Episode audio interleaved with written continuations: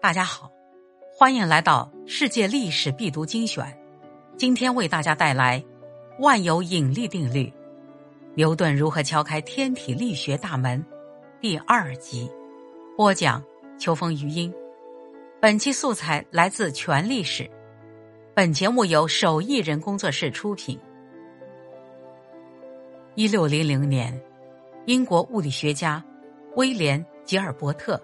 在论磁体中，想到磁石吸引铁制品的磁力和地球吸引其他物体的引力做了类比，所以他大胆的提出猜想：磁力可能是维系太阳系存在和运行的原理。太阳、地球和诸行星、月亮都是磁性物体，通过磁力相互作用、相互影响。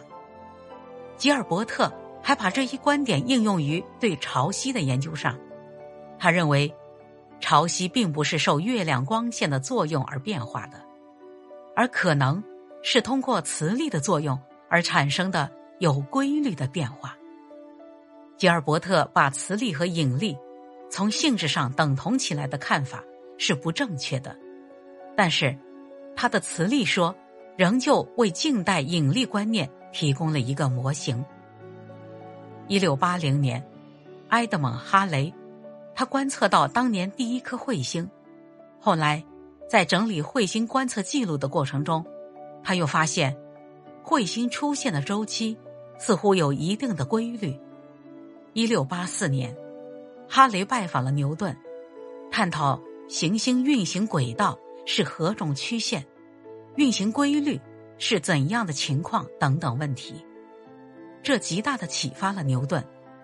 一六八七年，在哈雷的资助下，牛顿出版了《自然哲学的数学原理》一书，并在第三卷中论证了太阳系中的行星和行星的卫星做曲线运动。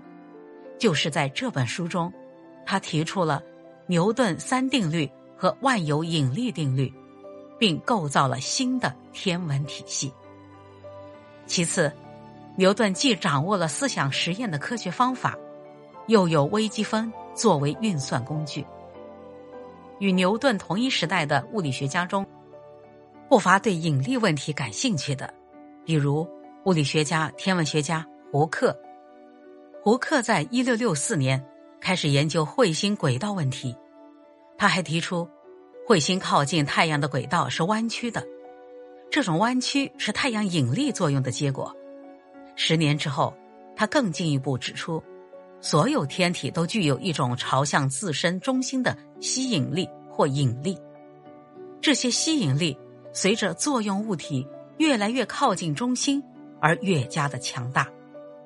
胡克此时对天体引力的认识已经近乎准确了，而牛顿发表自然哲学的数学原理要到一六八七年了。那么。为什么胡克更早起步，而最后推导出万有引力定律的却是牛顿呢？最重要的原因就是，牛顿的科学方法有其独到之处，他把复杂的自然现象简化了，从而建立起恰当的物理模型。比如，太阳系有太阳、行星、卫星三个层次，每个星体又都有不同的形状和尺寸，每个星体。都是一个引力中心，所以它是一个相互作用的多元的复杂系统。面对这样的宇宙模型，胡克并没有意识到实验证明的科学方法是行不通的。当时更需要的是数学推理，所以尽管他更早取得了突破，但却没有能够给出公式证明。而牛顿采取的则是一种实验数学方法。他首先从客体中提炼出物体模型，进而建立了数学模型。反过来，又将数学模型与客体相比较，如发现数学模型不能说明的问题，就再对模型加以修改。比如，在研究日地关系、地月关系时，他把日地月都当作没有体积的质点来处理，因为他认为。两个均匀的实心球体之间的引力与球的质量集中在中心时产生的相互作用力是相同的，而且他运用自己创立的微积分方法，也证明了这一观点。因而，在创建物理模型时，可以把太阳、地球、月亮当作质点来处理，而距离则可视为两球星连线的线段，这样就大大简化了引力的运算。从这个前提出发，牛顿推算了地球对月亮的引力，证明它可以提供月亮在轨道上运行所需要的向心力。同样，他推算出太阳的引力恰好可以使行星。按开普勒提出的规律运动，从数学上证明了开普勒的天体运行定律。在《原理》一书中，牛顿给出了极其简单却极其有效的方程式。随后，哈雷根据这一公式，计算出了当年发现的那颗彗星的长椭圆轨道，并且预言了它将再次出现的时间。一七五九年。